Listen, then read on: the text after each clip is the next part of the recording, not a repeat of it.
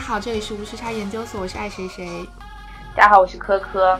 今天非常荣幸啊、这是我们第一次尝试三 D 连线，因为我们迎来了两位优秀的嘉宾，一位是在北京我身边，然后一位在呃远遥远的南方杭州。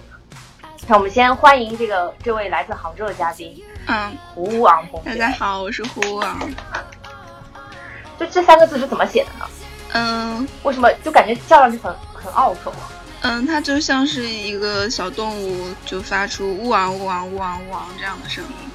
然后我姓胡嘛，然后给自己起一个嗯昵称，就叫胡乌昂。甚至很多人一开始都是叫错了，啊，对啊，有些不识字的人会叫胡明昂。不识字。 哎，可是你现在是不是这个大号现在已经很有名了？呃，没有吧？嗯，因为我更新的并不多，我平时又在上班嘛，嗯，然后对有空的时候会写，可能一个月有更新一个更新个三四次吧。嗯，所以就是又是一位非常优秀的公众号博主。对，然后另外一位嘉宾，那个大家就是经常见的啊，我们就是一般聊这种我有点听说色衰爱弛的感觉了，什么蓬莱只见新人笑，哪里闻得旧人哭？什么东西，下次应该先介绍你，不好意思啊。对，就是下面这这那个在我身边的是我们这个，对我们经常出现的一位嘉宾黑总，然后也有很多这个积压的片子还没有播，黑总对。然后今天为什么要请黑总来？大家一听到请黑总来，就知道我们要又要聊一些非常有意思社的会话题民了，生对。劲爆的话对题，对对，劲爆的话题。对啊、这次呢，我们想聊一聊前段时间闹得沸沸扬扬的北大退党的事件，然后我们也想从这件事件的背后去看一看到底蕴含着哪些现象。所以今天为什么我们把胡王同学拉过来？因为胡王同学除了在作为一位优秀博主外，还有另外一个身份，他就是啊、是中国最高学府北大的学子。请胡王同学给大家介绍一下北大退党事件的来龙去脉。嗯，这个事情我最先也是在知乎上了解到的。嗯，他是以一个考生的口吻发了一个贴，说自己国家专项计划被北大提档了，然后却因为分数太低被退档了，问我该怎么办。嗯，然后这个事情爆出来之后，就引起了热议嘛，然后大家都看到了那个，嗯，招生办和河南招办的，就是退档，还有他重新投档的那个过程的对话截图，然后就对嗯这个、觉得北大非常的傲慢，嗯，说这个考生分数太低，可能无法完成北大的学业，所以本着为考生负责的态度把考生退档，然后大家都觉得就是北大做的很过分，嗯，然后这个退档它是不是违规的？是不是就是虽然这个考生分数很低，但是他既然就是进入了这个专项计划的前八名，提档线，那为么？什么就嗯，又达到了一等线，不是一一本线，那为什么会一因本为线啊呃分数嫌他分数低把他退档？这是不是相当于，呃，就是别人由于幸运得到了这个机会，然后你却用一些就规则之外的，就是你自己的一些考虑去替别人做决定，把别人退档了，然后大家就都对此，嗯、非常的不满。然后经过一对段时间的舆论发酵之后，然后我们又得到了一些其他的信息，然后这个过程是呃河南招办先。嗯，给了嗯八个考生的档案过去。在此之前，他有跟北大说，我们这个第二志愿中有高分考生，然后我们第一志愿中的嗯后两名这个分数可能比较低。在这种情况之下，对， 然后北大把这个第七、第八名给退档了，然后退档了第一志愿的后两名之后，河南招办又投过去了第二志愿中的两位考生的档案，两位考生的分数都是六百七十一分，嗯北大就把这两个考生给录取了。整个对过程就是这样的，但是我我发现网上的舆论主要聚焦在这个贫贫困考生的权益受到了损害，校方怎么怎么这种做法有悖于扶持贫困地区的这个。教育公平的原则等等，然后我觉得这个焦点可能有点模糊吧，然后经过一番讨论之后，最终北大就妥协了，说还是会录取这两位考生，嗯然后嗯说这个整个退档过程中有一些不合规的地方，还是之后会就是要改进这个工作呀，不啦不啦不啦。但是这个就是口碑巨大的扑街。哎，其实这件事情后来就被贴上了无数个标签，然后有因为有无数个很敏感的词汇在中间，就比方说贫困考生，然后还有这个呃北大的这么这么一波波操作，然后就感觉因为那张截图出来了嘛，就北大三次退党，然后就是这是这个事件本身就因因为有很多很多的爆点的地方，但我特别疑问，我想问说。嗯，在他们在河南招生本身沿用的就不是平行志愿，还是国家专项计划不是用的平行志愿招生呢？嗯，这个我了解到，就是他们正常的高考投档还有录取是用的平行志愿，但是这个专项计嗯划是用的顺序志愿。他因为这个是提前批，哦所是以提其实不影响他正常录取的。哦，OK，我有个问题，那那就是那另外两个第二志愿的考对生，他们不应该以这么高分，应该已经被他们的第一志愿录取了吗？那北大是怎么能够把那两个人就想要把那两个人招过来呢？因为他们填北大填的不是第二志愿吗？应该那两个人分数也没有很高，但是是比北大不要的这两个人高的，他们六百七十那两个应一该，是特别高分，是特别那高本分次吗特别高。哦对，很高。对，这是怎么填的呢？ 他们第一志愿填的清他华们有吗？可能是填了一个什么学校，然后选了，呃，那个不服从调剂。哦，哦，OK，那有可能然后就调也没进上，对，但是这批人也是填的是提前提前批吗？对，嗯提前批也是分一二三志愿是这么填的吗？我觉得可能看每个计划不一样吧，可能这个所谓的国家专项计划现在还是采用的，呃，顺序支援，他们嗯，没有用那个平行支援的方式。就是这件事情，因为因为就像我刚刚讲的，它涉及到了很多，它被它被媒体后来贴上了很多标签，所以这件事情变得非常敏感。然后特别是嗯，舆论就一直在被带跑嘛，然后就说那个北大的态度，然后呃贫困考生，然后考生的态度，因为考生。因为因为我记得我看过一篇新闻报道，说那个考生说没关系，我认了，是不是？考生好像当时说被北大退党，我认了，我要去复读，是不是？嗯中间出了这件对事情，他有说，对不，是这个事情就是各种蹊跷，因为到后面大家又发现了一些 QQ 群截图，就是这个考生，他好像就是非常笃定有知道这个项目，然后投的北大，就是所有很多网友就怀疑他其实可能在教育局嗯，等方面，其实有人已经给他哦透露出可能。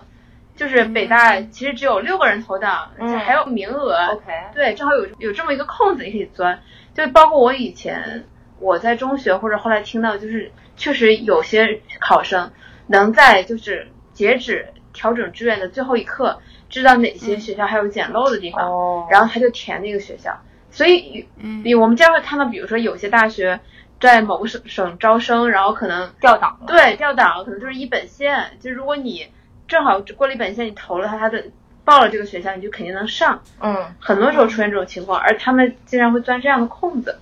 但是这个事情已经是个谜了，反正现在结果就是这八名学生被北大录取，那两名第二志愿的学生也被北大录取了。哦，是吗？对，对，但哦是补录了后面的那个就是调档的那两位，嗯，他总不能 事后又把那两个录取了的再再再退了，他就只能就是这整样个事件唯一的对输家就是北北大。大对对这对，就是一个名利双就是输的现局面。嗯，我对，其实这个事件一开始大家会为那个贫困考生鸣不平，哦嗯到了后期大家开始说，那么就是这些人是不是算算是钻这个国家的空子呢？钻这种程序的空子呢？嗯那有这种那声音大家都不，那么那那些那些高分考生，他也是靠自己的努力，是你不可能说因为他们可能不够贫穷，就是那个家里的环境不够落后，所以就否定他们的努力。所以这件事情嗯可能到现在网上还有人在争论。哦，我有了解到，就是有人说这个考生的班主任和河南嗯招办的那个老师是大学同系的同学。哦说都是河南、嗯 OK 忘了什么大学的数学系的，就是同一嗯届的。然后就有人怀疑这个他是不是在最后得到了消息说这个还有名额，然后在那个那个报志愿截止之前报的这个。嗯，然后有记者就去他的那个高中学校问这些事情，然后发现他这个高中，嗯，就是全都放假 了，就是这哦整个学校都没有人，哎，说他提前批只报了北大一个志愿，也就是给人一种莫名的笃定的感是有觉点。哦，对 OK 那其实这样是不是说来也是顺了？然后这个学生在河南招生办和北大之间就是推诿了三次之后，这个学生就说我认了，我我再复读一年，是不是？其实我觉得他那个时候可能确实有一点认命的心理，就就假设他可能之前是侥幸，嗯，但是想说那那你其实你不录我，我也没什么吃亏的嘛，那我就正常走，对，正常录取就好了。嗯，只是因为这个事是情发酵越来越大，那北大没办法就还是把他给录了。哎，我不知道这件事情，如果提前批没有被录取的话，他是应该上什么学校呢？他是不是，那就按正常正录取常。啊。哎，对啊但是为什么媒体会讲一？正常第一批第二批个说法，就是说那个他北大没有录取他，然后他现在就调档了，他上上不到其他好学校了。对，其实就有点卖惨。哦，嗯，那这确个实是没。有这个的，那他为什么要说我媒是体复不读能呢？因为他他的哎那他分为什么要说数，我去复读他？的分数，嗯，就是我有看到后来呃呃一个长的报道，就是跟踪这个事情之后考生的情况，还有采访之前他的一些同学，他是他这次高考就是考的不好。然后他就很心灰意冷嗯哦然后本来就已经做好了 OK 复读的准备，复读的准备。嗯对，所以就不存在说 对嗯就是北大退档了之后，把他其他的什么什么什么大学梦击碎了这些事情。对，嗯，嗯他可能对平时的成绩就是比这个分数要好一些，然后他这次考的就是不好。哦。哦哦如果就是他 OK 正常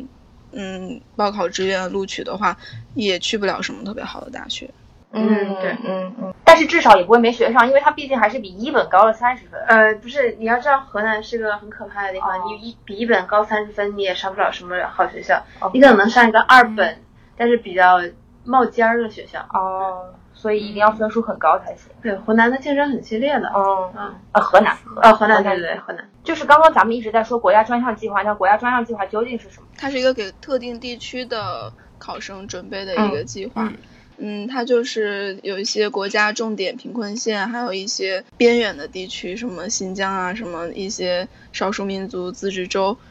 就是这样教育比较落后的地区定向招生的一个计划。对，然后它是要求考生的户籍还有那个学籍在这个国家有计划的地方，然后你就可以报嗯考。是好像有规定吧，要比如说三年之类的，要在那住三年，然后高中三年都在那学习个对嗯，地吧对，方是说嗯要有连续三年以上的户籍，或者是或者是父亲和母亲有三年以上的户籍是，然后学籍的话也是要连续三年以上，好像好像没有说要评审你这个人的家庭如何嗯如何嗯吧。我在网上找到的资料没有说要看你家庭是否贫困，它就是一个嗯地区地划域分性的对计划。贫困地区化。就会跟少数民族是一样的，就是这你对，其实这两个学生还好，就是他们是真的家里贫困，不然的话被媒体这么一曝光，发现家里不嗯他们贫会困很惨。对，是是吧因为之前我记得当年我高考那阵子，还有人会专门移，不是就不是那个概念的移民，高就是考你移移到民另外一个省，对对对，对到对西对藏、吧到青海，甚至到北，是现在好像高考对移民政策前前段时间我看是已经被禁止了，是不是？呃，我觉得吧，只要有规则，就一定有漏洞。嗯就哪怕你高考移民禁止，其实有的是有的是办法对进入很好的学校。对，所以我们今天想问说，像这种特殊规则的设立，是不是变相加剧了不公平现象的产生？因为之前听过一个说法说，这个中国即便是以后是以这种保送推荐呀、或者怎么样的形式去去简化大家高考的压力，但是高考这个最终的形式其实是不会变的，因为从某种程度上，高考还是相对是比较公平的。对啊，网上尤其像知乎这种论坛，其实对于所谓的废除高考啊、保送啊，反对声是极其激烈的，因为它大家现在公认高考是唯一一个比较平等的，完全靠你对努力，嗯，对，你可以实现所谓的阶级跨越，得到优质教育资源的机会。你要是保送的话，别人学过马术，学过游泳，学过划船，你怎么跟人家比呢？对，对对对。所以其实说，对于就是说中产阶级，甚至是就是有钱人来说，高考不是他们唯一的路，但是高考确实是给一些可能社会资源不均地区的学子来说，是一个很重要的一个台阶。嗯，高考是本身是一个大的核心嘛，嗯，但是我们其实可以看到，在高考基础上，其实有衍生出很多特定的规则，比嗯，方说少数民族可以加呃，分，每个省的录取线不一样。对，港澳台可以加分，然后每个省的录取线不一样，然后每个省做的卷子不一样，然后对，港澳台不是高考加分那吗，不加然后分它是港澳台联考。不是说他们在港澳台，他们是有港澳台身份，但在中国读书的。然后如果是你在港澳台生活，然后你现在要去国内读书的话，好像是要参加这个什么联考。对，就说你高中在哪是对不一，样的。就比方说你是个美国人，你现在上中国大学，那你可能要考一个就是类似于什么中国的托福之中国类的的东西 SAT 之类 SAT 之类的。对但是但是外国人来中国读书会很容易，是，对啊，是随是便是随便一个就是前段时津间巴几内亚是的，是的，前段时间网络上不是很火嘛，就各种。呃，一些非洲国家的对兄弟们兄弟来我们们来这边，然后得到了就是皇上的待 遇，得到 了山东大学。对孔臭卓的待遇。哦，其实我知道有很多人是这种高考移民。嗯，嗯，之前我也啊哦有对对看到，对对对呃，也是北大的一个啊录取嗯名单，然后全都是中国人的名字，然后他们的国籍都是几内亚、比绍什么什么，嗯， 就这种。是的，哎，我好像听过这个，哎，对其，实这个东西就是八仙过海各显真身的份是，对你有什么本事？对，北大好像因为是中国，就是大家都想去的学校嘛，嗯然后好像我嗯就经常会有这种，就是刚刚胡昂说的，就是好像就把自己改变一下国籍，去一趟非洲，然后回来之后拿着非洲国籍，就有更方便的走别的 track，就进入这个学校嘛。对，嗯，但是我觉得就是这种国家追商计划，它存在肯定还是有它的意义的。嗯对，因为对于一个贫困地区的小孩子来说，他想要考到六百分，跟生活在北京的人考到六百分，那这个天壤要付出的努力差太多了。是，如果是一套卷子的话，啊，是，对，像我们江苏每次都会说你们跟我们不在一个起跑线哎上你们的比数较学，你不是我们总分就三百多分，然后每次大家都说你高考考了多少分，然后就三百分。对我四百分嘛，总总哦共要四百分，因为只考语数外三门。其实，嗯嗯，各地高考你们制只度不考同三门，对，只考语数外三门，然后其他两门是选本地的，就是你、嗯你你要达到是全省排名多少名，你才可以嗯拿到 A 或者 A 加这样子。如果你拿不到这个名次的话，就比方说北嗯大投档线要求说你物理化学是双 A 加。如果你有嗯一门是拿到的是 D 的话，你连北大投都不能投，你哪怕你啊三门高分分数再高，你都连北大投档线都进不了。所以就是嗯高、江苏，我觉得还蛮残忍的。嗯，然后对听说这段时间现在已经改革了，就是我们当年是那个样子的。对， I see。江苏是幺蛾子最多的，就是改来改是去，的改来改江苏去。小朋友不是被搞死了，现在好像是英语考两次，一啊年可以考两次，对，高考考两次，然后这取不是分搞数得最跟高托的那福一样啊吗？对对对，有有点这种，我我，但我不是很了解，以因后为就我是一年无限次，只要你交钱就好了。 这不是 E EPS 对的刷嗯分，对对不对停刷分，对，可以。对，不过说回刚刚那个特殊规定，我觉得就是从呃初中的角度来说，就是是一件好事，但可能在程序的设计上就是是缺乏正义性。就是说白了，如果说你你这现在来想，好像他们完全按照程序的。呃，录取方式来，那就是一开始那八个人就应该完全录取。但是对对于那两个第二志愿的人来说，这件事情就是真正的公平吗？他们也是贫对困学生，也是他们甚至有更好的学习，就是说从分数来看，他们有更好的学习能力，他们可能花了更多的心思，但确实嗯因为这个不是平行志愿，所以他们没有办法上北大。就是对这件事情从另外一个角度来看，好像它也不是那么的公平。是，但是我觉得这个以从以前来说不是很正常吗？以前那种比如第二志愿的高分考生从第一个志愿滑档了，那他对，照样不能录取。就是对，就是你觉得中但国是个虽然悲剧。嗯，对，就是中国虽然有这么多规则设立，但是有钻空子的人，然后也有因为规则而、就是、获利的人对，就是还还有因为规则而倒霉的人，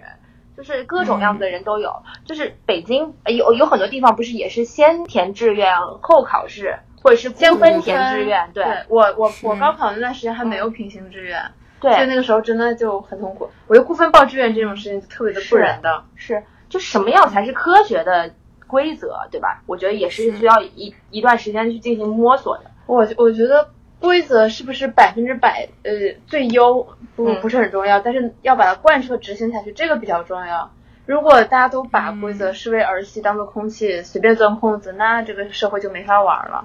对，所以我们就讲到了规则这件事情，就说，嗯其实现在可以分成两派嘛，一派就在质疑北大当时为什么不按照规则办事，嗯，另一派就是为什么这个考生可以钻到空子嘛，就是这个是这个规则设立到底是不是合理的？为什么就是如果真的像我们刚刚讲的，它嗯确实提前知道了到当时报考国家专项计划到底有多少人，那他确实是钻了规则的空子，我现在很多评分考生连国家专项计划都不都道不知道。对，是是是，可能从明年开始，都是很多高分的贫困考生通过国家专项计划被北大、清华这样的好学校录取。是信息不对称，这个真的真的很要命。其实这个投档它不是百分之百嗯投档，它可能会超出一定的嗯比例去投档。对，其实北大是然后合可规能的，是百分之一百零五、百分之一百二十这样。如果是这样的话，他如果就是要招八名嘛，然后他然后他提档提过提过来十名，然后按成绩的高低录取的话，那这整个过程就是合规嗯的。哦，但是这个奇怪的地方就是，它并不是这样投嗯的档，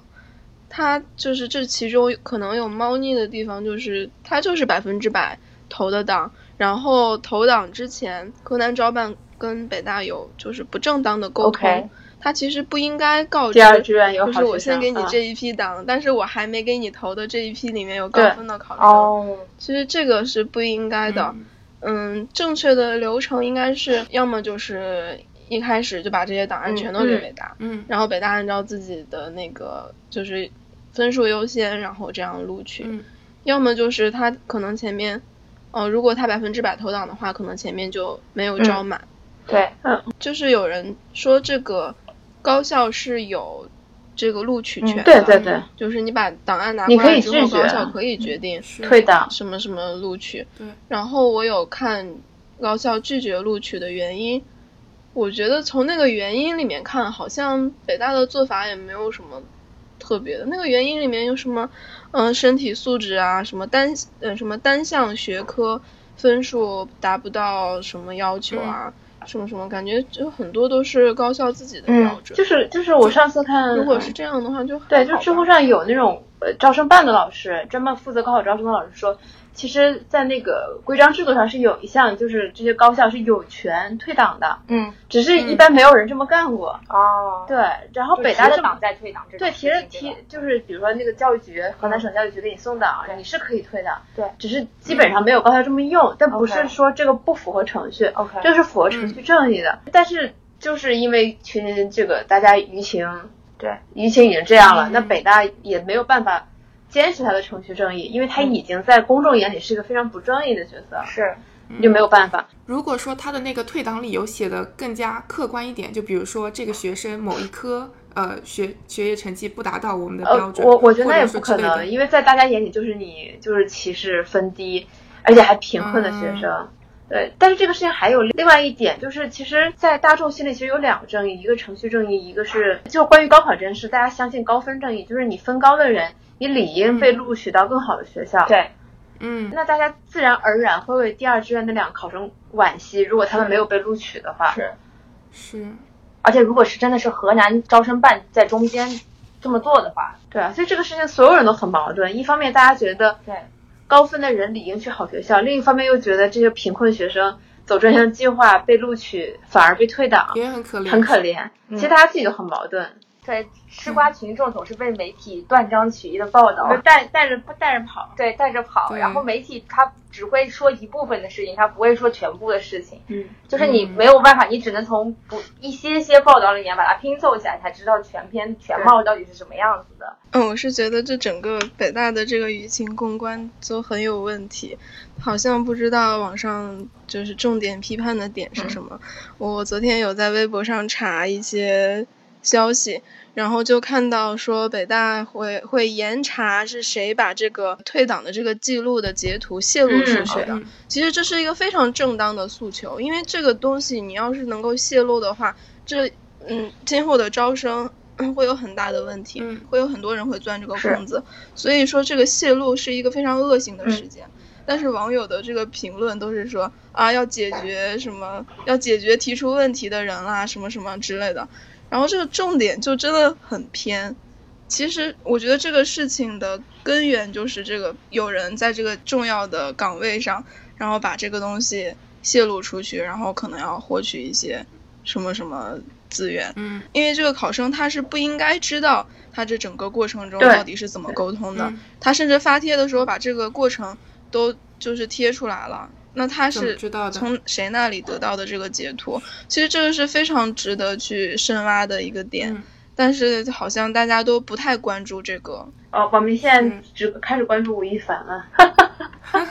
哦，又爆出了一个为什么我吴亦凡想的瓜到当是吧年陈冠希事件，没有人在指责那个修电脑的，把他的照片爆出来？对啊，到现在大家都不知道那个人是谁，对啊，可是如果这个截图被泄露，到底会造成什么样不好的影响呢？这就是不该被泄露啊！因为高考录取过程中就本来这是这是职业伦理啊，甚至可能违反相关规定，你本来就不可以把这些这些这适当退让这对个这种截图发出去。那他传递的信息只是就是提提档退档了三次，是不是？对，然后退档理由嘛，哦，退档理退档理由由。对啊，这些明明就是应该是隐私性的东西。对，哎，那是不是其实讨论到最后，北大在整个操作当中，因为我昨天确实看到报道说，北大在整个操作当中是没有问题的。对啊，这违规的是河南招生办，这个是这个事件目前的进展，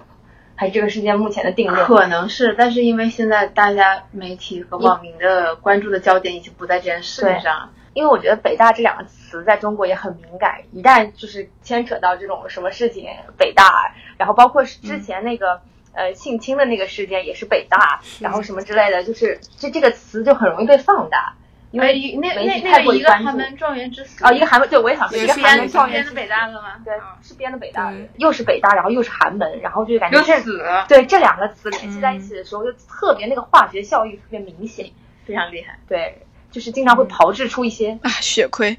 炮制出一些就是媒体喜闻乐见的文章。对，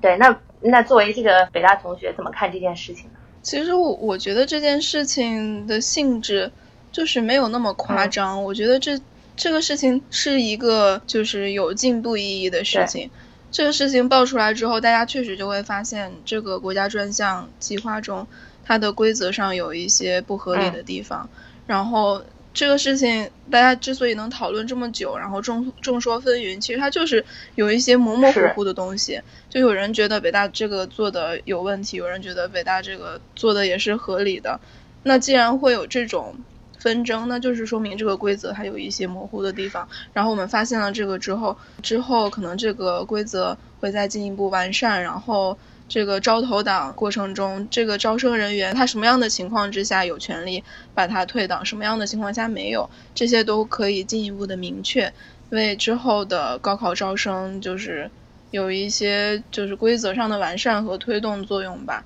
但是我觉得现在这个讨论的重点就是非常偏，我觉得已经上纲上线到了一定的程度吧，把好多跟这件事情不相干的事情都搅和到了一起。可能是平时大家对一些新闻已经心中有了一些质疑吧。出了这个事情之后，就发挥了一下，比如说翟天临那个事情，然后对，大家就会哎说什么连知网都不知道就可以到北大去当博后，然后超一本线，呃，三十八分，然后就说因为成绩太低而录取。我觉得这个说法也很奇怪啊，因 没为有逻辑啊。你这个博士的学位又不是北大授予你的，嗯然后北大不可能他招一个博士后，他还要去查你这个学位是否有问题，就别的学校把这个学位授予你了，那他就北大就应该认可你这个学位啊，然后你拥有一个。嗯，博士学位那就符合博士后的招生条件嘛？啊，不是，不是招生条件，博士后其实是一工个作对工作，是一对个岗位。嗯，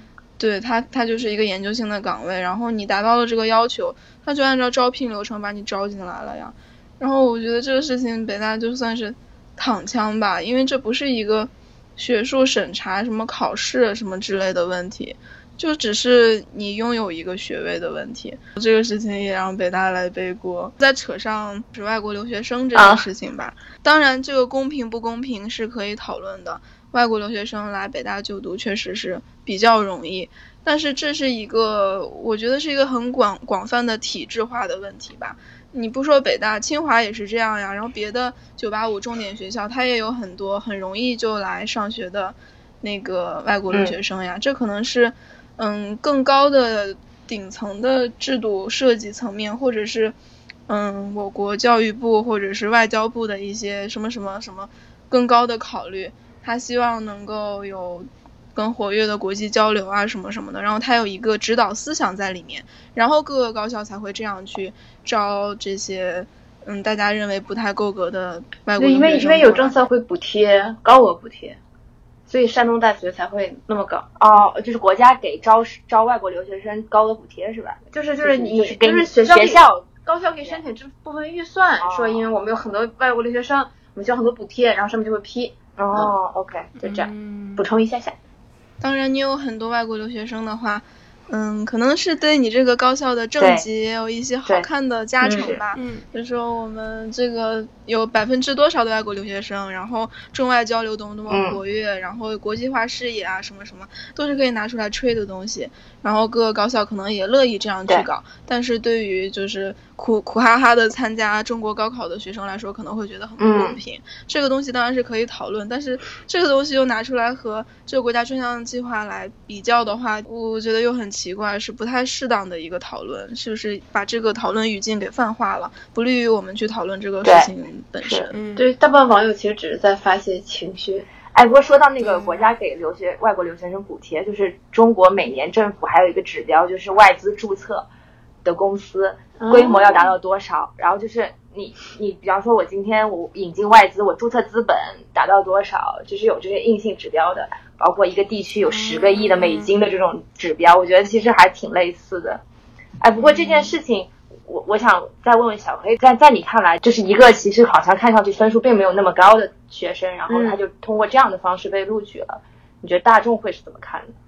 呃，大众内心肯定接受不了，但是其实你想一想就知道，其实这种事情特别的正常。嗯全国也好，外国是呃外国留学生也好，嗯，无数的人其实通过各种各样不正义的渠道，其实都进来了。对起码这件事情在程序上还是符合正义的，对，大家看开就好。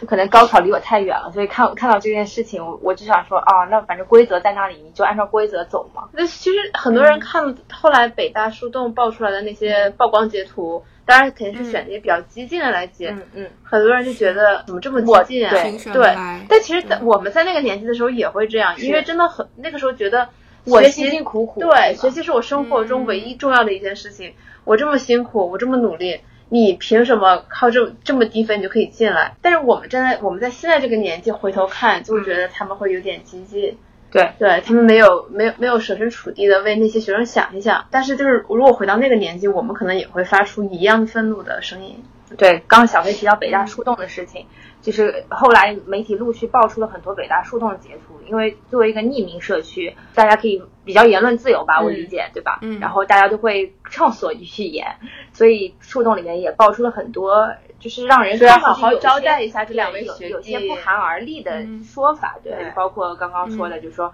呃，这个为什么他们能上，对为什么好好招待一下他们。对他说我要，弄死他说我要申请当他们的助教，然后让他们挂科之类的。对就首先，匿名社区本来就是一个情绪会发泄的更极端的地方，因为如果你的嗯对如果你是想祝福他们啊，欢迎他们，你不会去那个地方发言的。是吴王同学怎么看这件事嗯情？呃，我在校的时候也会经常刷树洞。其实树洞确实是一个可以说是一个藏对污垃圾纳垢场的地啊方，因为你你有正常言论，你为什么不发票圈不对发微博？你要来发树洞，你要来发树洞，肯定是你不希望别人知道这样的言论是你发出对来的，你才会来发树洞嘛。嗯就像刚才说你要祝福他们，欢迎他们，那你为什么要来发嗯树洞呢？你为什么不去 BBS 发一个帖子说我认为他们能来什么很好啊什么这样的和善的言论就可以有更能见人的地方对去啊，嗯然后见不得人的言论就可以来树洞这种地方来发一发嘛，然后大家发的话可能。会更多的带入自己的经历吧，尤其是一些新生，我觉得可能嗯啊新生对这种感觉对更加对强烈。嗯就是刚刚从比较苦的，就是高考备考过程中解脱出来，然后觉得自己达到了人生的巅峰，嗯嗯发现竟然有人可以这么轻松的就达到人生的巅峰，嗯是，就觉得很不公平，然后可能会去联想自己之前，嗯、怎么怎么辛苦，怎么怎么怎么，然后觉得这样的一个结果是应该经过一个这样的过程才能够达到对的，然后他看到这样的新闻可能会感到很受冲击，尤其是这个差距对太明显嗯了。嗯嗯，其实我们考个六百出头，可能对于能上北大的同学来说，觉得天都塌下来了，这简直是简直是考的太嗯差了，嗯就是自己想去的学校全都去不成了。结果这个考生考了五百多，然后他就可以上北大了。他可能会比那些有钱人家的小孩儿通过什么什么什么什么手段进北大，让你更感觉到容更易加对的嗯，fast track，就是那种你会觉得，啊、他们嗯，他出身怎么怎么样，然后父母厉害，那我有什么办法呢？对那我就对只能对这样认命了但是他这完全是一种运气，或者说捡漏，就给你那种就是不公平的感觉更加强烈吧。嗯至于说我要当他们的助教什么这些东西，我觉得都这其实就是发泄嗯，情这绪，这都不用对当真的，这都不用当真的。大家就都是忙成狗，其实谁有空去弄人家？其实对大家都忙成狗，没有人有空去针对他们。像有人说，好担心这两个同学进了北大之后，什么得罪了招生办的老啊师，然后会被北大针对，会被院系怎么针对，老师会给他挂科。 其好实根吧本没有这对啊，我个就事在情，老担师心不的知道人，你可谁以是努力谁的。考考上北大，然后守护他们 呀。就你没有考不上，对不对？其实进了学校之后，大家就就各就忙是各的你你你这个整个人都混入了茫茫人海，是就根本就找不到你谁是谁，然后你就看你能不能扑腾出对来吧对。就是没有人会有有空去找一找你到底是在是哪个院系、对嗯哪个班，然后去针对你。至于要当你的助教什么的，这种事情几率就更加小了。你你怎么知道他要选什么课呢？嗯，这个事情 都觉得不用特别严肃的去讨论，嗯反正就是一些无聊的人，就是感到对不太痛快的发人会泄在一下上面嗯发吧。你说完可能自己也不其记实得了树洞平时发的东西都是都挺那恶样臭的，啊是吧？嗯 很多的就是好孤独、好寂寞啊，好想出去。哎呀，我这样好像又进一步的 而且有女朋友，找女朋友这种事情不用在树洞嗯发，你可以完全是顶着自己的马甲啊在 BS 发。你就是说想找什么样的人约炮，哦什么什么，还有什么可以说什么好喜欢什么某某某门课的什么哦助教啊，或者是你可以在树洞上面去报你身边黑的料一个什么谁啊的料，什么这种，嗯就树洞它就是一个这样的地嗯方嘛。然后还有人在上面会说自己不想活了，想要自杀什么对什么的。如果他说的真的那么像回事儿的话，可能就是我们管理树洞的人员也会找他， 嗯，去干涉一下，看是不是真的有人想自杀什么的。反正树洞就是一个这样的地方吧。如果大家把树洞当做成一个人的正常言论的话，就会发现这个学校已经不好了。其实就像任何一个论坛的匿名板块，如果你把这个当成是这个论坛的人员的平均素质的话，你会觉得这个地方已经不就有好了。点像 Fortune。甚至你在一些就是网上发表言论什么，你会有时候会觉得哇，中国人民已经不好了。这届网民不其行，实就是这样对其的，但是在现实生活中，大家都是一个体面的对正常人的样子，也是能够讲通道理的。因为人的内心就是有一些阴暗的面。其实我们评价一个人也是论迹不论心嘛。你可能一个人有很多阴暗的面，但是你只要没有做出一些很阴暗的行为，那就可以认为你是一个好是人啊。而且其实我觉得，我觉得网民有一点是抓嘛喜欢看这种，就是那种北大也好，清华也好，这种顶级高校的学生，要么就是嗯出社身会混混得得很惨，要么就是品德败坏。嗯对，他们喜欢看这种故事，特别喜欢。对，一个寒门状元之死，他们之之所以选这个故事，就想看，哎，你看他这么努力，最后还不是不行。对，而且是，这是真嗯的是，即便上了北大，品格也不会如此，你没有对论调。对，人心真的很阴暗，我觉得。而且媒体后来不是有爆出来说，啊，也不是，后来媒体不是给他给这件事情下了个定论，说把国家未来交到不然来来交到你你手里。里吗？ 你只能写这种连十万加都没有的公众号文 章。不过其嗯实聊回这件事情本质，就是嗯，北大的初衷我觉得可能并没有什么问题，就是只是单纯的想招一个高分的学生，因为他其实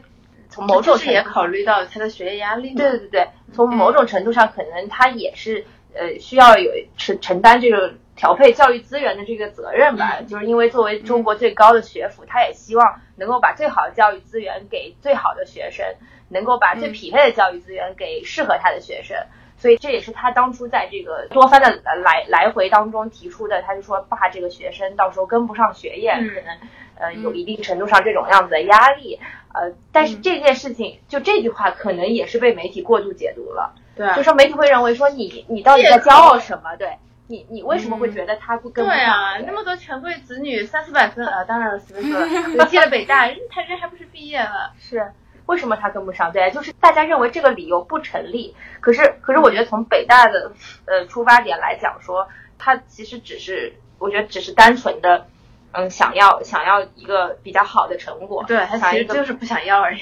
对，但其实呃，像类似于中国这样的加分制度啊、呃在各个国家也屡见不鲜。对比中国要荒谬很多。就中国，你起码还有一个明确的制度，说比如说嗯专项计划，或者是说少数民族加分。但是你像美国的，就是平权法案、就对平权行动、对嗯 A A 呃 A A 法案，它就是完全没有任何的规章制度，全靠高校自己的心情。是，对，一五年的时候有一本书叫做《近乎黑人》，嗯是一个印度裔的小哥写的。他说他当年高考在申请大学录取的时候，他就假装自己是黑人，嗯然后被顶级的医学院录取了。嗯，对，嗯，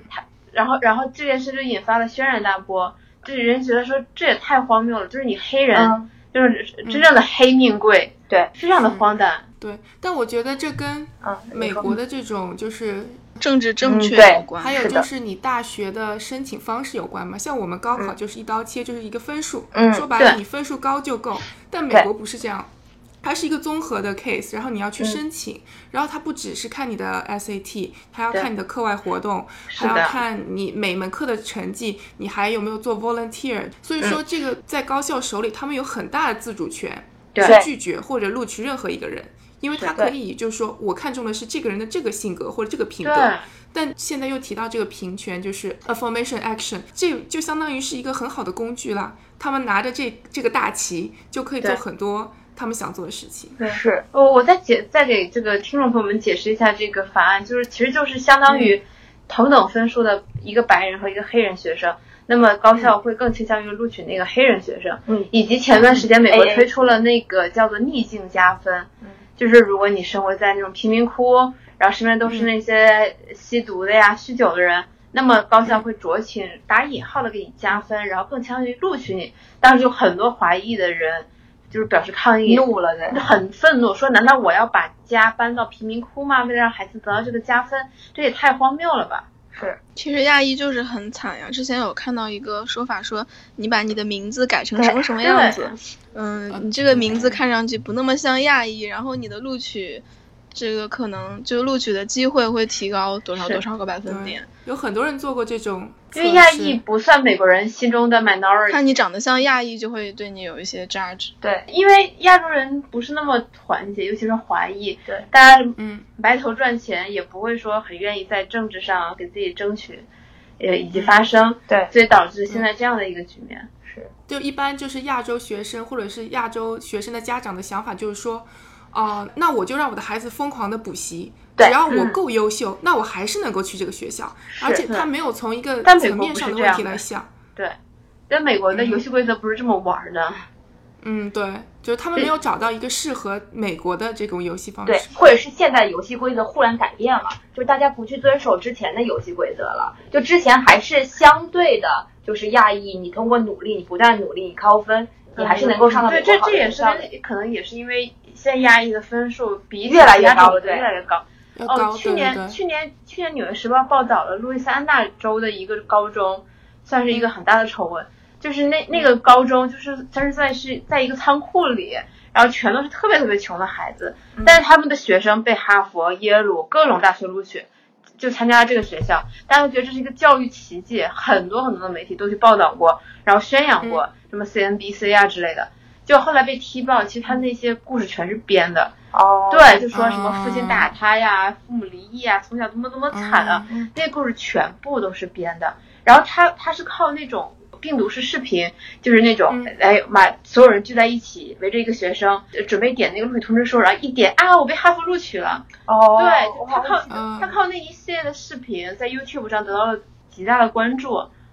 对，嗯但事实证明，其实他都是靠这种骗的方式，然后让学生被录取。嗯然后他的很多学生去了哈佛、耶鲁之后，然后退学了，哦，对嗯，OK，就是跟不跟上，不上心理压力是很跟大不。上，对。嗯但是试想，如果把美国这套高考录取制度搬到中国来的话，我觉得会产生更大的问题。对，哇，中国人对对太聪明了，真的他能钻无无孔数不空入子。是，不就是讲故事吗？对，就是对啊如果是按照这种，现在不是有自主招生嘛，嗯哼自主招生加分，就如果真的是全部推翻了，只按照自主招生加分来的话，我觉得问题会更大。嗯就是因为你这个东西你的评判标那准贫困地区哦对啊就积极对呀了，那没有，那那可能就需要颁布更多的法案，对啊，就是颁布更多的政策去达到相对的平衡。所以可能就是这个世界上真的没有办法达到绝对的平公平。呃，对啊，没有觉得对公平。像我看到一个数据，就说美国像现在高中的话，只有百分之五的是亚洲人，但现在嗯就像最近这一年，哈佛的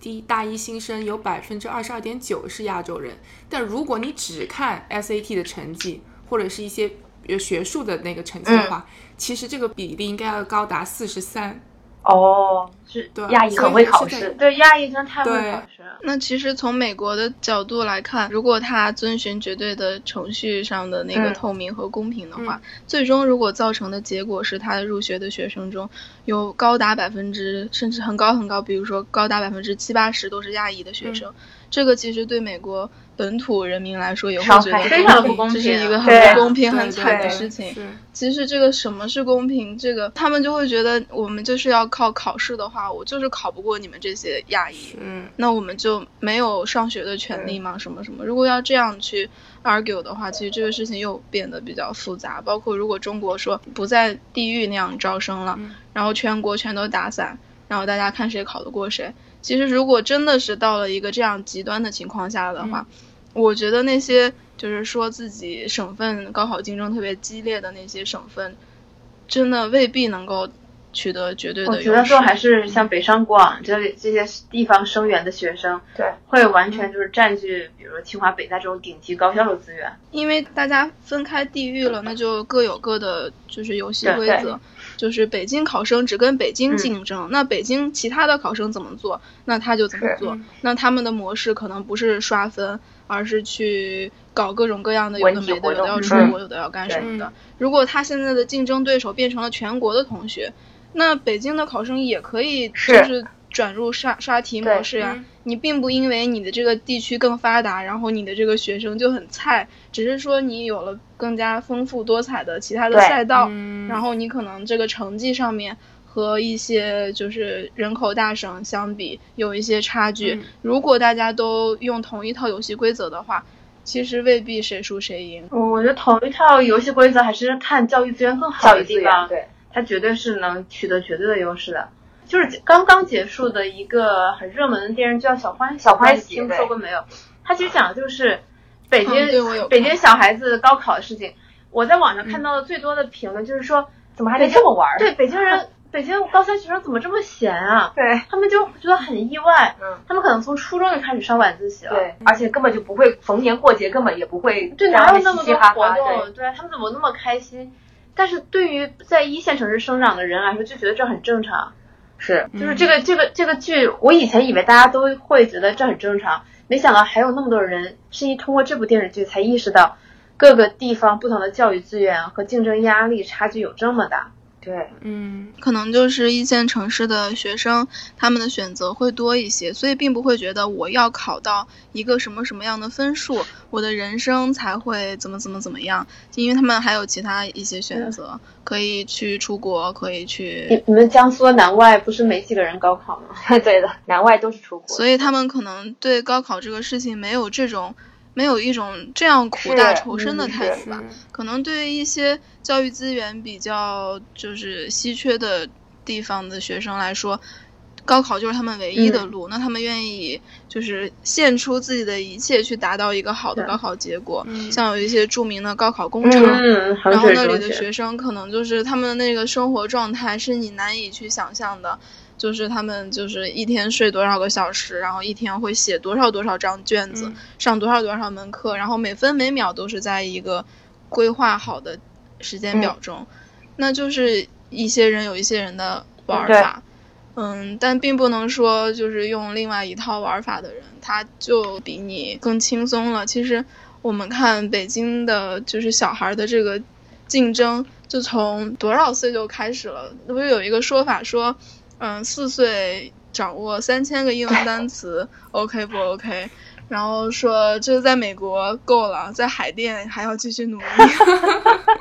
就就是这些这些地方的竞争模式就不一样，可能从很小很小的时候就那个北京的小孩儿可能就已经要去接触一些就是长远上对他未来有帮助的事情，然后就已经进入了一个竞争的赛道。但是在一些别的地区，可能你四五岁甚至小学中高年级的时候，还是在到处玩儿呢，就是还没有感觉到进入高考的这个阴影的范围之内。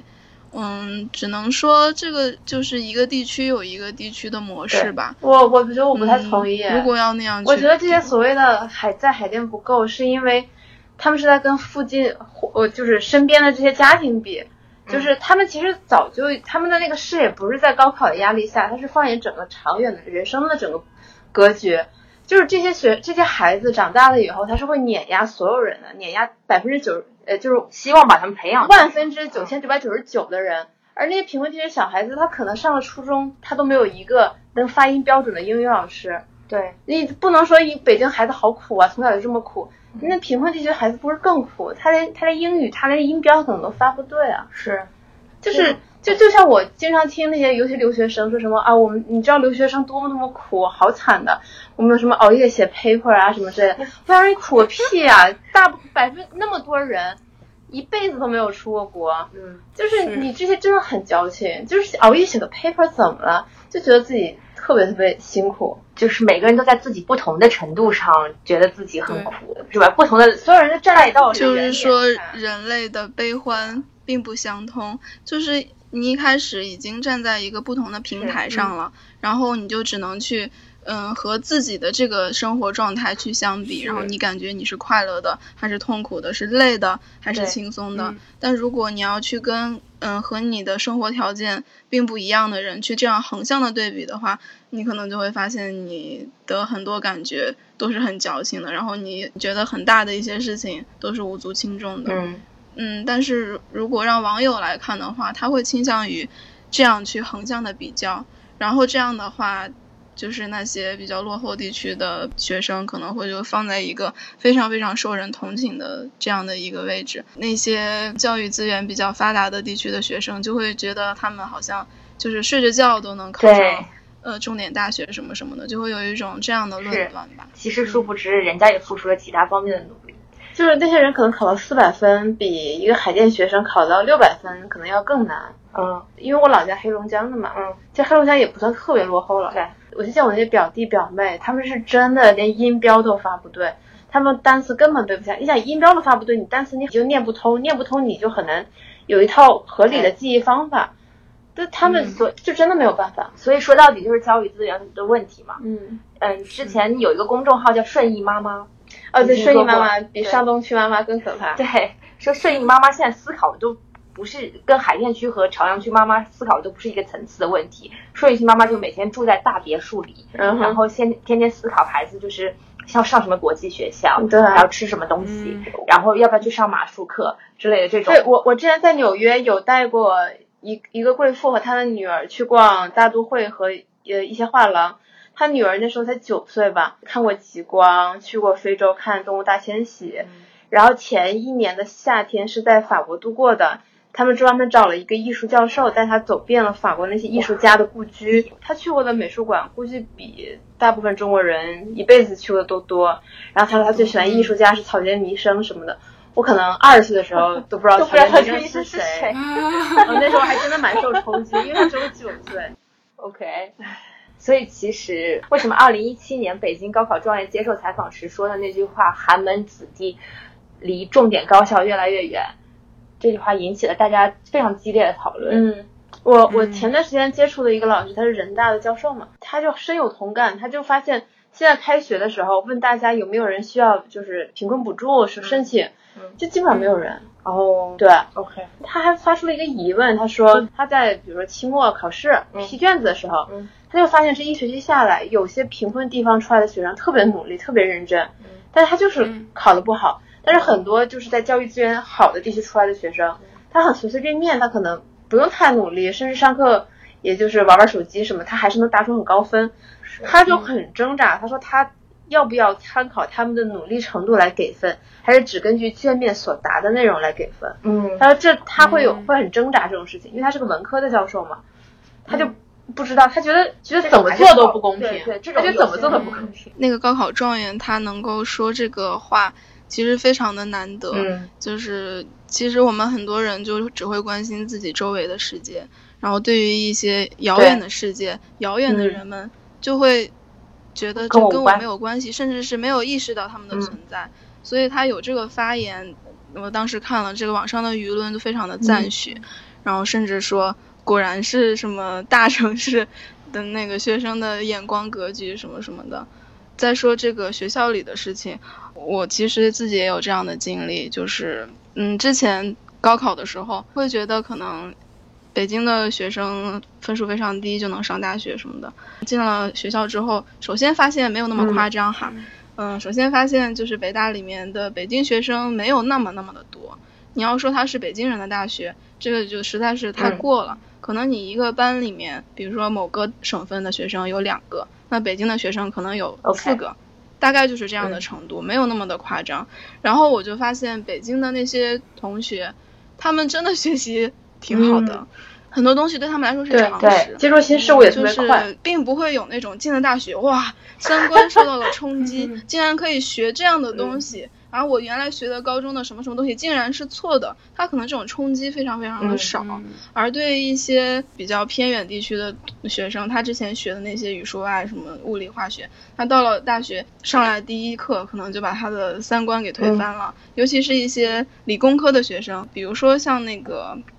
化学、物理这样的，他可能之前就是高考的那一套东西，化学、物理很好，但是他进了大学之后，然后上来第一课。可能教授就说你要把你之前的那一套忘全都掉忘掉，对，尤其是你之前学那些是什么初等数学，然后我们现在要进入一个什么什么，然后你之前学的那个物理是怎么怎么样，就一个规范比较规范化的一个什么物理，然后现在我们要看到就是物理世界真实的物理世界那比较混沌的一面，然后可能不是那一些非常完美的公式就能给你那种能够解决世间万物规则的感觉，它其实是有非常非常复杂的，还有一些未知的领域。你之前那些东西就就就就就那样了，还有对化学喜欢的人，可能受到的冲击更加的强烈。他们之前的脑中那种化学可能是那样的，然后进大学之后发现叫过柱子，在在实验室就用无止境的过柱子，然后就是啊，之前我可能有些还是参加竞赛的那种同学，他觉得我我最喜欢的学科就是化学，然后后来就纷纷转嗯了金 融，可能就是就是就学不下来了。然后对于嗯一些就是大城市的学生来说，他们对专业的了解可能比他们更加的嗯超前。首先在选专业这一个阶段，他就已经少走了很多对弯路。然后对于学科认知，可能他在高中的时候就已经上了很多大学的课了，或者是自学，嗯或者是到大学去对旁听。像我认识。就是我们我我建立的那个北京大学启床协会的元嗯老，他是啊对一个说一上下海的胡考望生，嗯是北京大学起床协会的创始人，哇，厉害了！哦，就是我们协会的那个元老，他就是复旦附中的。嗯然后他呃竞赛保送了之后的那半年里面，就是天天会去复旦旁听，哦，嗯，那些一，些一些课程。嗯，然后他其实进校的时候，很多课程他都已经学完了，而这些对于那些通过高考这种方式来进入大学，然后学习的那些。就是人嗯人口大省的考生啊，或者是边远地区的考生来说，就是不可想象的。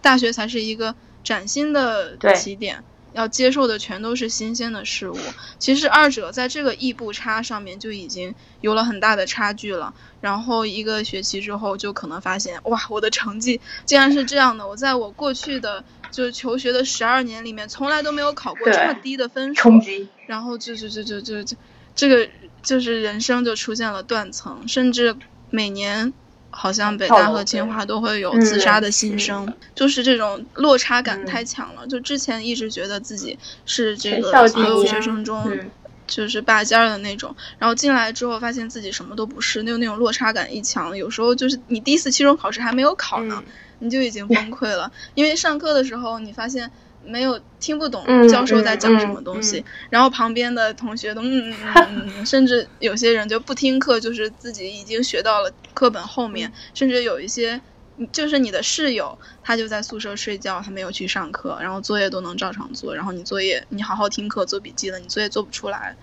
就这些事情都会给人带来很大的心理冲击，就是我们现在说，嗯，即使是按高考分数来就比较公平的录取，嗯，有一些地方的考生已经越来越难以达到高嗯分，对然后在就算他能能够达到高分，那其实对于大学的学习可能也不是你想象的那样的那么容易。就是你抛开了高考的这一套模式之后，大学是完全另外一种玩法。嗯，然后你又发现自己和别人差距很大，可能那个招生的老师他会说这个这个学生进入学校之后压力会很大，也是他肯定是知道有很多案例。其实每年北大都会有很多学生，或者是就是挂科太多被退学，嗯或者是主动休学回去复读，或者是就是就是出现了更多的情况，嗯就自杀是非常严重的情况了。嗯，有些可能就是精神上面出现一些抑郁的嗯情况等等。嗯，他可能了解的这种案例也会非常多。进入大学之后，真的不像高中老师说的那样就可以随便玩了。然后你进了大学之后，你可能整个人的三观都会对有一些被重对塑的地方嗯。然后你拿掉了分数这一层考量标准之后，然后你再看身边的人，然后你就会发现，原来我一开始就输了。嗯，是，就就是早就这输种了感觉，就会给人非常非常糟糕的感觉。嗯，小黑刚刚说那个有什么贵妇的儿子怎样怎样怎样，其实你进了北大之后，你会发现有很多高嗯官嗯子女，嗯或者是嗯富甲一方的嗯这种企业家的对子女，他们也就是你的同班同学，甚至可能跟你住在同一个宿舍，然后他们的吃穿用度是那样的，然后他们平时会去参加嗯一些这样嗯这样那样的活动，然后会去见一些你之前从来没有想过他们可以见的人，嗯然后这种对比的感觉也会给你带来很大的精神压力。对，我觉得就是如果你身边经常是这样一群人，然后他们整体的起点都远远高于你，嗯你其实内心的落差感也是很大的。所以我想问你，办起床协会是为了督促大家 早早起学习吗？ 啊，起床协会的呃这是一个可能初衷是比较励志的这么的一个嗯东西，然后后来画风越来越奇 怪了。嗯，就是当时我嗯生活比较啊颓废，嗯大二上学期的时候，然后没有选上午的课，上午就在宿舍睡觉，睡到十一点。还有我的室友都非常勤奋，然后我睡到十一点起来之后，发现他们啊上完课回来了，或者是做完作业了，或者是怎么样，然后就痛定思痛，觉得自己不能再这样下去了，然后要积极的自救。然后我就在学校 BBS 上面就是要发起了这样一个活动，然后发现有好多人报名，然后我晚上在人人网上面建了个公共主页，建了个北京大学起床协会的公共主页，一夜算是爆火。然后我这个非法组非织法就组织建立起来了，厉害，有没有在学校注册？对，因为没有在学校社团哦备案， ，OK 对，没有备案，一直都没有嘛所以现在说最大是一的个非非法法组织，对啊，一直没有啊，是一个非法组织，在野是一个但是在也野没有嗯社团，进行过什么集会活动是吧？当然有了，我每天早上就是协会成员，嗯，七点钟的时候去食堂吃早饭，哦，然后吃完早饭之后有课的上课，没有课的可能一起去图我书以为馆回自去习睡什么会的。儿其午实这觉是一个很 励志的东西，嗯是一个这是一个很励志的是东西，就是一个起床困难症的积极那你自现救。在还七点起床吗？我现在不了， 我我现在脱协上会了班是，吧？嗯，九九点半上班，我九点起床。 好吧， 嗯，社畜的生活真的很疲社畜惫的。生活。那现在这个协会还在吗？已经凉了吧？其实我在学校的时候就已经凉了。嗯，就是一方面是我们协会是一个非常依赖成员的嗯协会，它并不是每年招新、每年有新成员什么的。其实就玩的好的就那么就是最一开始那一些人，嗯可能形成了一些有一点向心力的小团体的话，嗯就是新加入的成员不是那么特别容易融嗯入吧。嗯然后我也没有把它当成一个社团那样运营。然后我们有一些有一个十几个人的元老群，好像后来就是我们自己在那里玩儿，每年大概也就能有一两个新成员能够就是融入进来留嗯下来。反正来的人多，去的人也多，然后渐渐渐渐，我脱单了之后，这个这个事情就一发不可就收黄拾，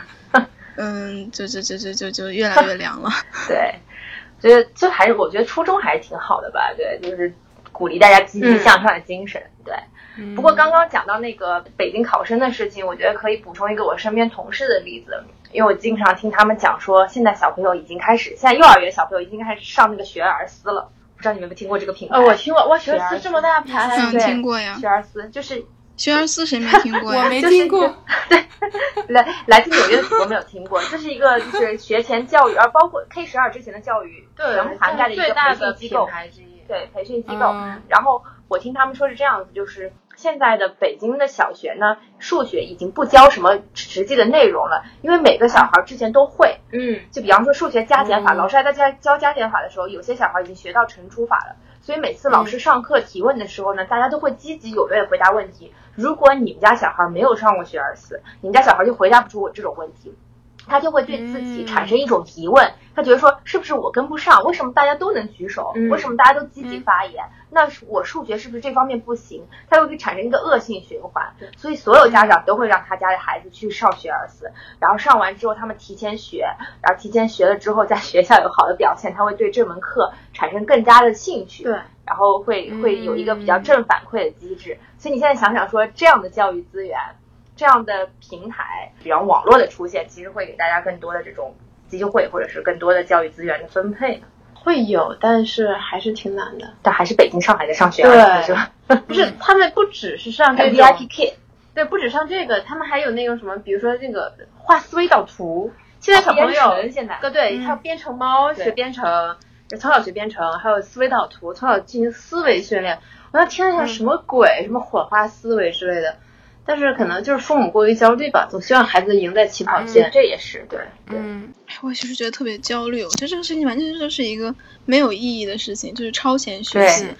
我觉得你可以让孩子去，嗯，学学什么口语，或者是学一门艺术，嗯嗯什么什么东西。嗯但是你让他还是学的是学校里那套加减乘除法，只不过你在幼儿园里对学小学的都学了对一二年级的都给学了，这个事情有什么对意那没有义办啊？法呃我就觉得这是一个很大的浪费不。是这个事情会对塑造孩子自信心有非常重大的意义，就孩子会觉得，哎，我比同学知道的多，那我哎，是的，那我是不是我擅长这个学擅科长这个？学科其实没有，对对，他他会觉得，哎，那我嗯可能擅长这个学，然后他就会更爱学这个学科。我我其实我自己有个亲身体验，是因为我当时我初二的时候是从山东转到广东的，嗯，然后那个时候我爸妈得到了错误的情报，跟我说广东这边的初二，因为广东这边是三年制嘛，我们是四年制，啊就我从那边的初二转到这边的初二，他说因为要考试，他说嗯啊广东的初一已经学完了什么三角形啊，什么立体几何啊，什么都学完了。嗯啊呃，我我已经忘了。然后我那一个夏天都在都在吵预习数学，在在恶补，我就嗯就是买了一个这么厚的题库，疯狂做题。结果我到嗯了广东真的考试之后，我发现他们根本就没有学，哦，但是但是你已经遥遥领先，对，但这个事情就导致我以后哎我也有不很类似对啊的那个嗯经历，就是我也有过这种就不同学制的这对哦种转学的啊经历。我是从六年制的那个嗯小学转到五年制的小学，但是都是在那个山东的不同哦的城市。本来是我是六年制学完了四年级之后，要去转到一个五年制的地方学五年级，那个暑假里也是一通恶补。然后我我最终我觉得我补的也不怎么样，因为一直嗯哼没在玩儿。然后有很多东西我至今都不会。 什么？真的吗？嗯，就是那个呃，就是给你一个数，然后呃，给你一个数字，嗯然后你你那样那样画那种像台阶一样的东西，像竖式、像嗯台阶一样那样的东西，然后去呃分析出它的那个公约数什么的。哦，就是那个东西我至今都不会，好像都没有什么影响。我觉得这年级太低了，没有哦什么嗯对，影但是响。我初中就是最大的优点就是我后来就是数学课基本上不用听，因为我都已经学过了。就是我初二基本上就是躺着考数学，然后考第一、第二。对啊躺赢，对，啊躺然后赢我以前并没有觉得我数学很好，但是但是到了到当了了被老师表扬之后，就是老师考第一、第二之后，我嗯对就发现，哎，我是不是很擅长数学？就导致我后来就是一直到高考之前，甚至上了大学，我数学一直都非常好，都是那种前几的水平。所以我觉得就是培养的孩子，可能真的不是他是有没有这方面的天赋，其实是培养的方法。培养他自己好像很厉害的错觉。对，爱谁谁是不是也有同样的经历？对，我是小学四年级从杭州调到深圳嘛，但嗯当时他们小学一年级开始就学英语了。然啊后我四年级进去的时候，我真的是一个英语就是只能懵了能认几个字母嗯，但我也没有觉得压力很大吧，因为毕竟嗯小学小英语学就还好，就是对嗯念念苹果、香蕉什么的， 对，就还行。 A 但我 B 有 C 个 D 嘛问题，Apple 就是 banana 觉。得现在大家从幼儿园到甚至高考，其实都是在不断的强化知识点嗯的学习，但没有想说是一个学习能力的学习。就是说对，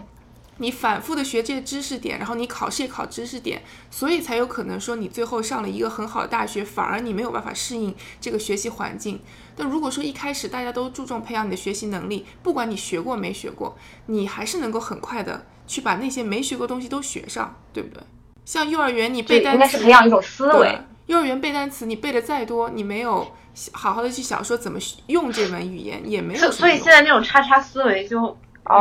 哦，春笋冒出来。来个某公司，对 不对？对，下一个风口来我们创业吧。嗯，对，我觉得很有戏。好像已经有一些学这种对东西的对地方了。嗯， 但是你换个角度看说，就是如果你在高考，大家都在高考这个框架下，你能考很高分，那不就是证明你的学习能力就是很强吗？但也有很多是死记硬背的。对，死记硬背的知识哎也点。也也有，我跟你讲，那我就很可能是亲眼经过，我有个朋友，他之前第一年就是落榜了，然后第二年他说他背了一整年的知识点，就是把一整年的题库都背下来了，然后对后来考上了复旦。哎，不过你能发现这个嗯怎么样婉转这个规则，把那个知识点你确实背下来的，其实这个也很厉害。对，也很因为你能掌握规则，婉转规则。对对 对对，我我我觉得黑猫白，无论黑猫白猫能当到老师就是好猫，对还是要肯定这些小朋友们。其实可能你付出很多很多很多的时间，然后然后很多很多次的嗯练习，然后这个熟练度达到一定程度之后，你就是能跟别人拉开是差距。是嗯，可能别人学习能力比你更强，然后比你更聪明，但是耐不住你这所有题都做 过。对但其对实进对，入社会的时候，很多时候也是这样。现在有一个趋势就是，现在高考复读的很大一部分都是高分考生，嗯，因为他们觉得多复读一年真的能上北大、清华这样的好学校，就不用上一些嗯二幺幺之类的。嗯，因为他们反正已经只掌握了这些题目了，然后只是题库有边界，就是吧再再对多掌握一点题目对，。或但者像我这种人是绝对不会复读的，我知道我一定会考得更烂，也不爱不爱努力。哎，复读这个事情，就用你一年青春就换一个结果，我觉得他们愿意这样做的话，你也不是能嗯对说什么什么这是一个不公平的事是啊情。嗯尤其是现在就业一年对比的一年难，呀你越晚一年毕业你就越是的惨。嗯对女生来说那尤就其只是。能祝福他们。对对对，他们也是有勇气的人。对啊，尤其是你可以说他不公平，他用两年准备，然后我只用一年准备，但他们花了一年的对啊青春啊，而且花完这一年青春，说不定万一没考怎好么呢考试的时候怎么怎对嗯么，对对，对啊，就是他的心理压力也很大的，是所以只能说是个人的选择啊。你要是看不惯你自己也复读啊， 不过说到这个事情，就是说中国高校的差异究竟有那么大吗？就是说真的读一个好学校会为你带来非常不一样的 Of course 改变吗？哦当然啊，决定人嗯，我我是我说，比方说 Tier One 那些学校，你读哪个其实也没什么差吧？我觉得不会就啊九八北五二幺幺，还不有是北大、啊清华一个档啊，上海学校嗯啊那是是对， top three 对那但是呃五所学校一个档。但并不是你从北大、清华毕业的，你就被被这个光环加持了嘛？那可能是有光环的成是分加持对的吧？不是这样的，我可以亲身证明这个事情。不是，，但是但是你是个二本毕业，你根本就很难找到好工 作啊。嗯，这个差别是嗯很大的，但是我觉得就是有有时候看你的一些路径选择啊，像你，你比如说你是，这这也是一当前一个热议的话题啊，就说，呃，你是清华，嗯、比如说你是清华化工系，然后你学完了四年化工，然后再读五年化工博士，然后出来你做化工，你根本就不如一个二本读 一个二幺幺学校，马一龙个二幺幺学校学的计对算机的人是混得的，好啊。这是职业选择嗯那的你问题。这个时候对啊你要去，你要去拿你的这个学校的牌子去比的嗯话，那这样一比，就是你的这个落差感会特别特对别的大。嗯，但是你要换句话说，其实大家都能够看到现在的一些社会的形势，然后眼前的有也也有这些什么什么机遇，然后你看你是要转变还是要怎是么样，这个整个过程也是动是态的嘛。嗯，说到这个问题，其实我觉得这又可能是一些教育资源比较落后的地区的学生可能会面临的嗯问题，就是他们可能就是对于转专业、转行这个这些事情，他们有很大的心理压力，可能他们的家人也不太嗯懂嗯这个事情，嗯然后也不支持你对瞎的搞这些事。嗯其实，嗯，越是开就放嗯是家庭条件比较优嗯渥的人，他可能就机会就比较多。可能一开始嗯，甚至比如说你分数不够，调剂去了一个不怎么样的专业，然后你就想要转嗯专业了。你要转不成的话，毕业之后你可能去跨行转一个那个别的 master 嗯读一读，换一个别的专业去香港读一个一年的硕士，然后把自己换到这个赛道上来，嗯，就有很多不同的玩嗯法嘛。是，但是，一些就是信息比较闭塞，或者是没有很多人指导他这个学习和职业发展路径的人来说，可能他一开始学的那个专业，还要一一口气读到黑，嗯然后等到博士毕业出来之后，然后发现怎么社会是这个样子的，然后那可能给他的落差感就更对大了。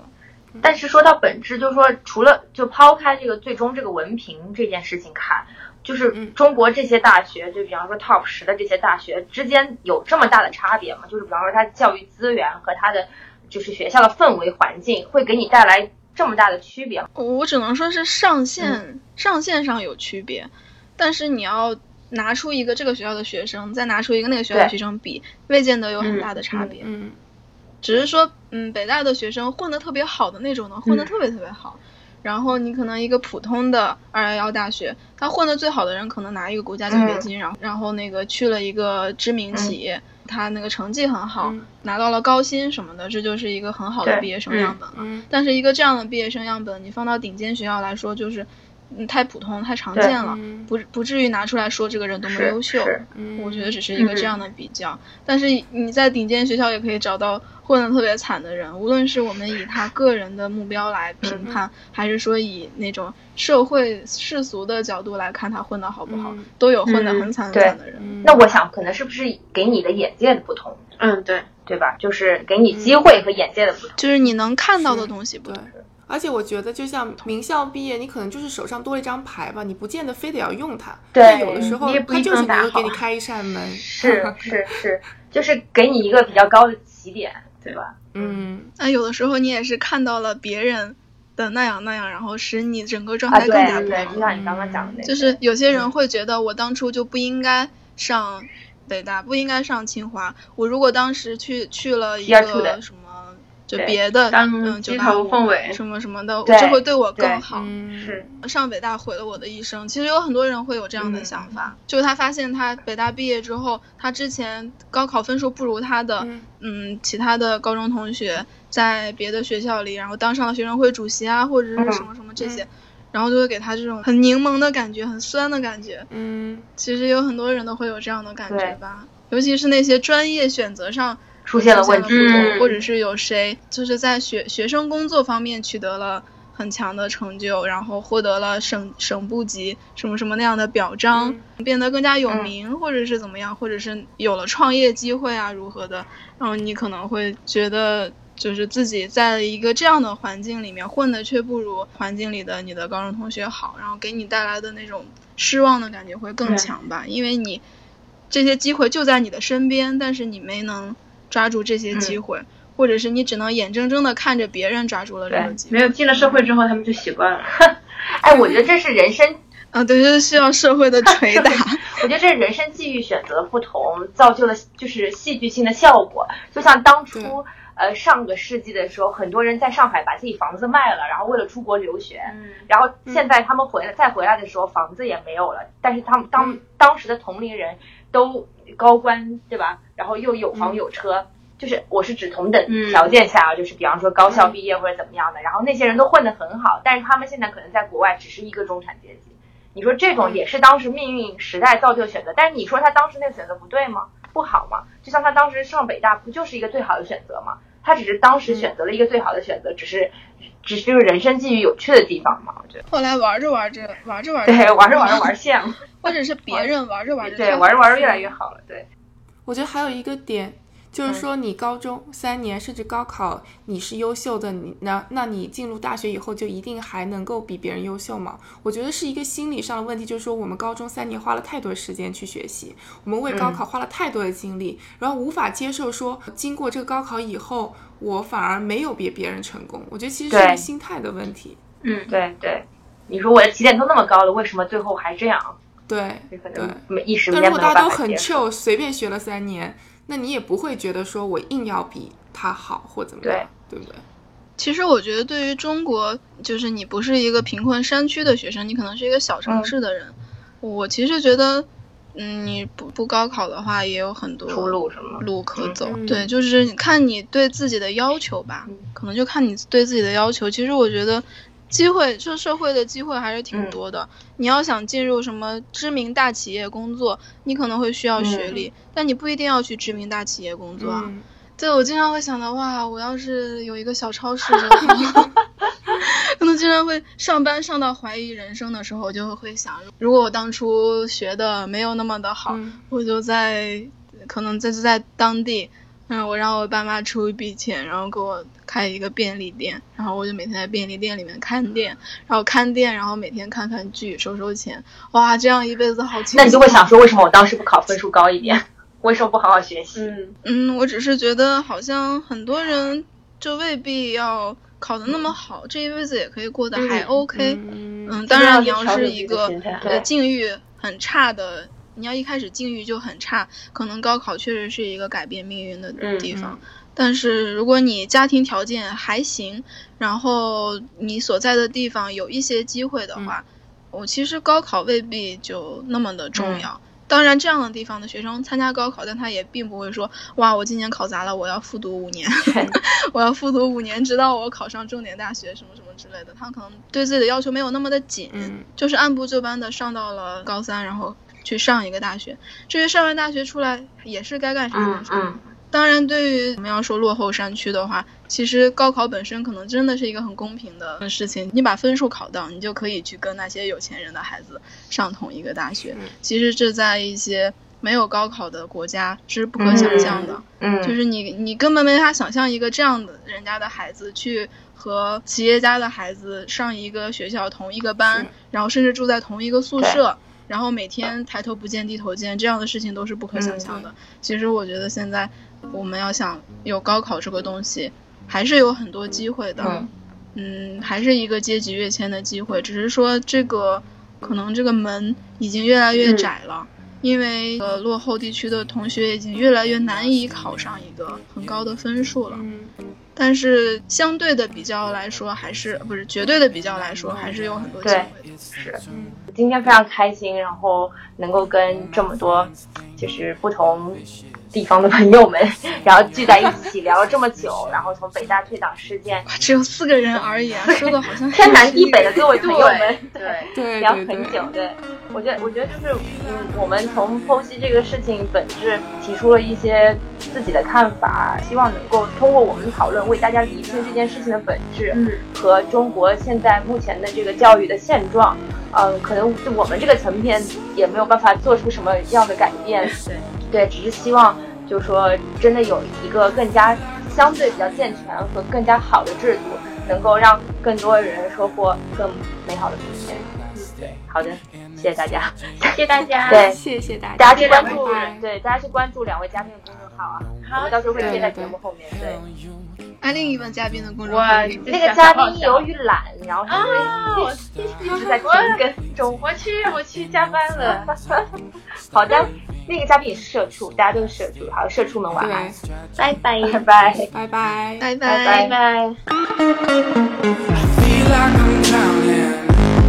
I'm drowning. You're holding me down and holding me down. You're killing me slow, so slow. Oh no. I feel like I'm drowning. I'm drowning. My life's okay. Yeah, just when you're not around me, my life's okay. Just when you're not around oh,